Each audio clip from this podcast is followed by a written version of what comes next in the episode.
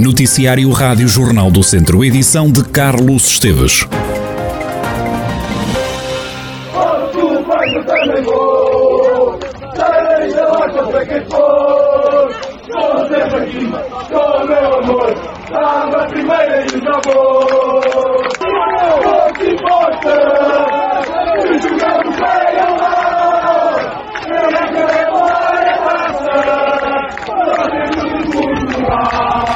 Jamor, o Tondela vai estar na final da Taça de Portugal. A equipa beirã empatou um golo em Mafra e a igualdade foi suficiente para garantir a passagem à prova rainha à final da prova rainha do futebol português. A festa foi feita no relevado, foram vários os jogadores do Tondela que gravaram mensagens de celebração. O defesa Ricardo Alves era um homem naturalmente feliz logo depois do apito final. O jogador reconhece que o objetivo de ficar na Primeira Liga está também na mente dos jogadores da equipa Beira. Conseguimos, estamos no Jamor. Muito obrigado pelo vosso apoio e contamos convosco no domingo para nos apoiar, que ainda temos uma, uma guerra para, para vencer, que é ficar na Primeira Liga. E domingo estamos todos juntos para tentar conquistar os três pontos. Rafael Barbosa agradeceu o apoio dos adeptos em Mafra. Olá, Oriverdes. Uh, foram fundamentais na, nesta, nesta vitória, nesta passagem à final inédita. Uh, Queria-vos agradecer imenso pelo apoio incansável e que também nos venham apoiar domingo, que precisamos muito do vosso apoio. E esta é por vocês e por todos nós.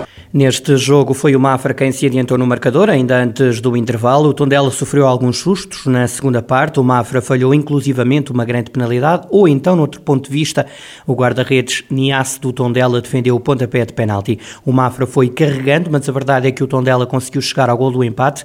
Aos 89 minutos, Bozelli fez o gol do descanso. O empate a um golo é suficiente, foi suficiente, porque na primeira mão a vitória do Tondela tinha sido por 3-0.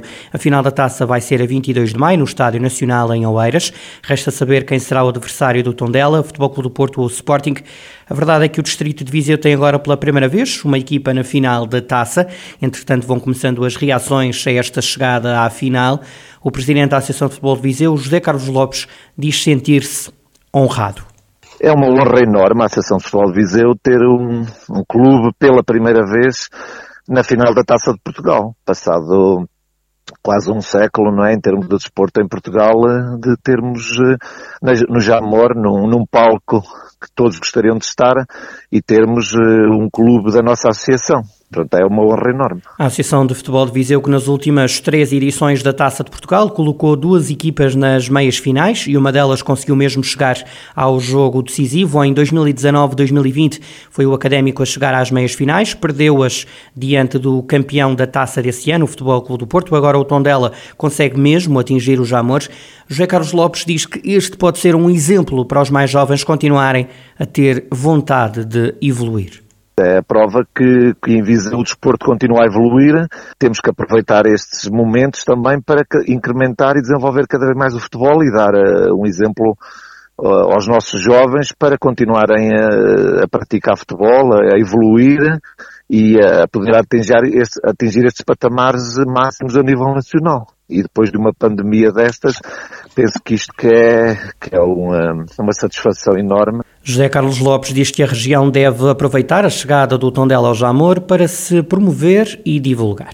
Falta um mês, o próximo mês vai ser a região e, e vai ser muito mais falada e, e, e é, é, há que aproveitar em termos de, de todos os setores, não só desportivos, mas económicos e sociais, para para a região ser, ter mais implementação a nível nacional, não é? E são estes momentos que, que dão força e de, em, que, em que mostramos que o interior está, mostra, também está presente e que se tiver as mesmas condições conseguimos também atingir patamares elevados a nível desportivo e não só. Já esta manhã a Presidente da Câmara de Tondela, Carla Antunes Borges, confessou que ficou nervosa ao assistir ao jogo que levou o Tondela ao Jamor Apesar disso, a autarca diz que sempre sentiu confiança de que o Tondela seria finalista da taça. Sim, bastante nervosa, sim. É, mas claro que foi um jogo muito emocionante para todos nós e é com muito orgulho que vemos a, a equipa a chegar ao Jamor e, uh, e estamos ansiosos uh, por esse momento que é um momento para o qual todos nós nos vamos eh, orgulhar de participar e de estar presente e não tenho dúvidas nenhumas que não só os tondelenses, mas também um conjunto de adeptos e fãs do, do Desportivo Tondela, do Clube Desportivo Tondela, vão estar a apoiar a equipa para atingirmos o melhor resultado. Sr. Presidente, estava confiante de que este, que este apuramento ia ser alcançado?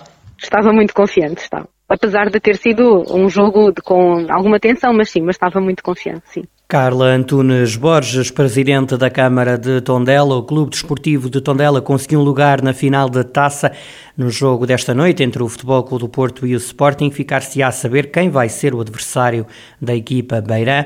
A final da taça está marcada para o dia 22 de maio no Estádio Nacional do Jamor, em Oeiras, e terá as cores auriverdes verde e amarelo. Uma explosão numa pedreira causou esta manhã um ferido grave em Lamas, no Conselho de Castro Daire. A vítima é um trabalhador da empresa que foi assistido no local e depois transportado para o Hospital de Coimbra, no helicóptero do INEM.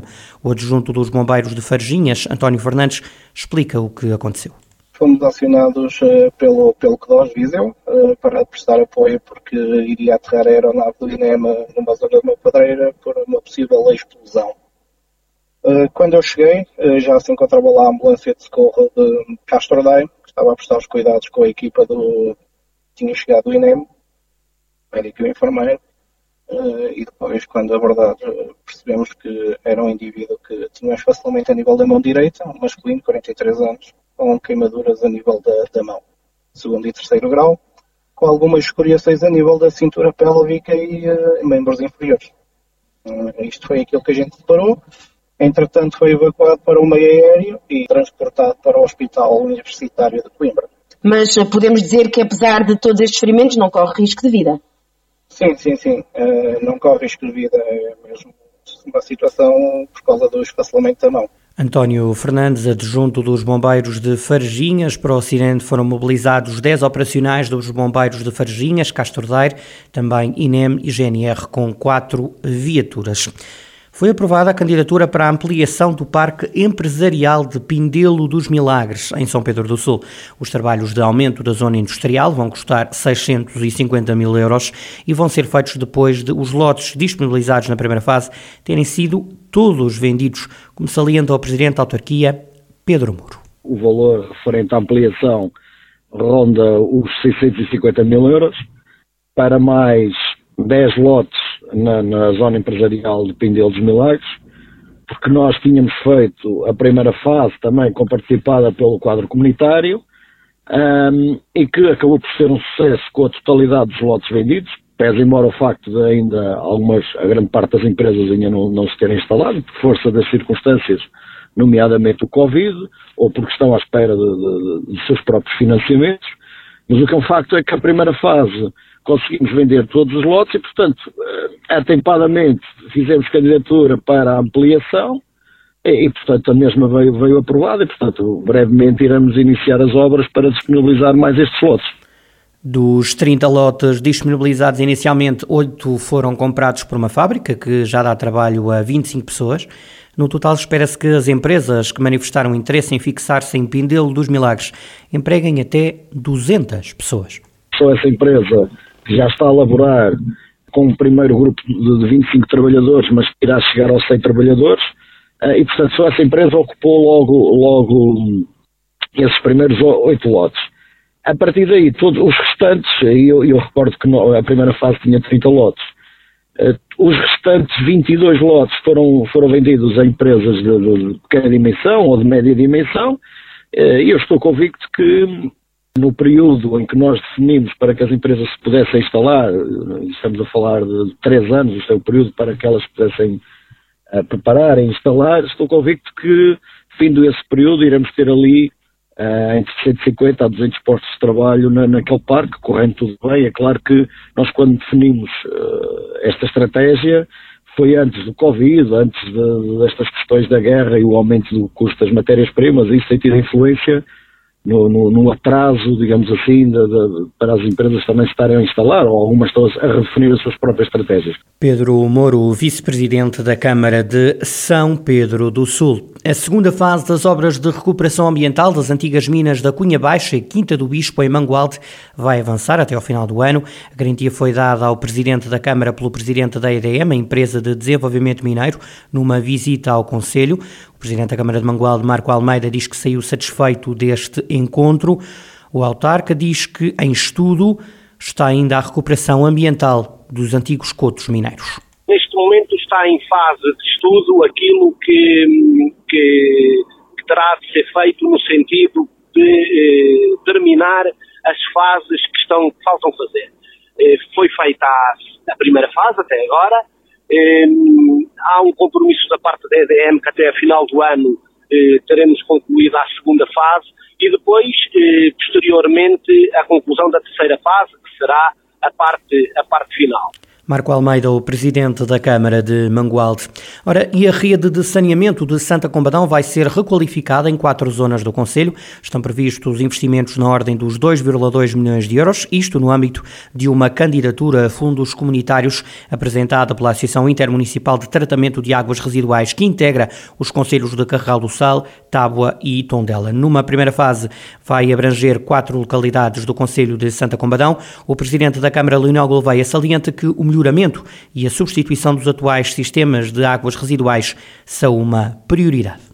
É um investimento de cerca de 2 milhões de euros e que vai permitir, digamos, dotar estes sistemas de melhores sistemas de tratamento e também criar melhores condições ambientais. É, é digamos, o primeiro investimento que vai ser feito. Naturalmente que a ENTAR e, e o próprio município estarão atentos agora a, futuro, a futuras candidaturas para financiamento no sentido de requalificar as restantes redes do, do, nosso, do nosso Conselho e em particular também a de Santa Comadão, que embora esteja a cumprir com tudo aquilo que são os, os, os parâmetros ambientais, no entanto, digamos, é, é já um equipamento com um, um número significativo de anos e que naturalmente precisa de uma requalificação profunda. Leonel Gouveia, o presidente da Câmara de Santa Combadão, que vai requalificar e substituir a rede de sistemas de águas residuais em quatro povoações do Conselho.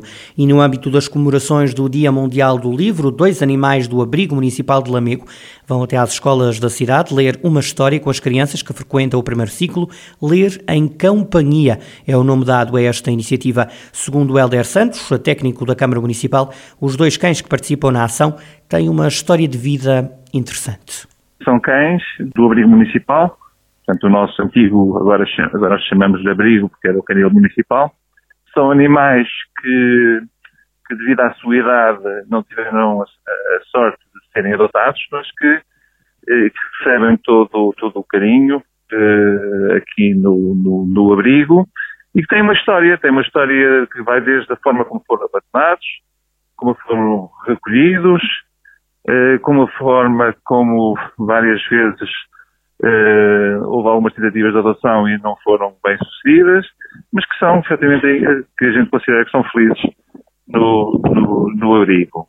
E, portanto, são esses dois animais que a gente vai levar às escolas. Helder Santos, funcionário da Câmara de Lamego, a autarquia vai promover no Dia Mundial do Livro, leva a cabo a iniciativa Ler em Companhia junto das crianças que frequentam o primeiro ciclo na cidade de Lamego.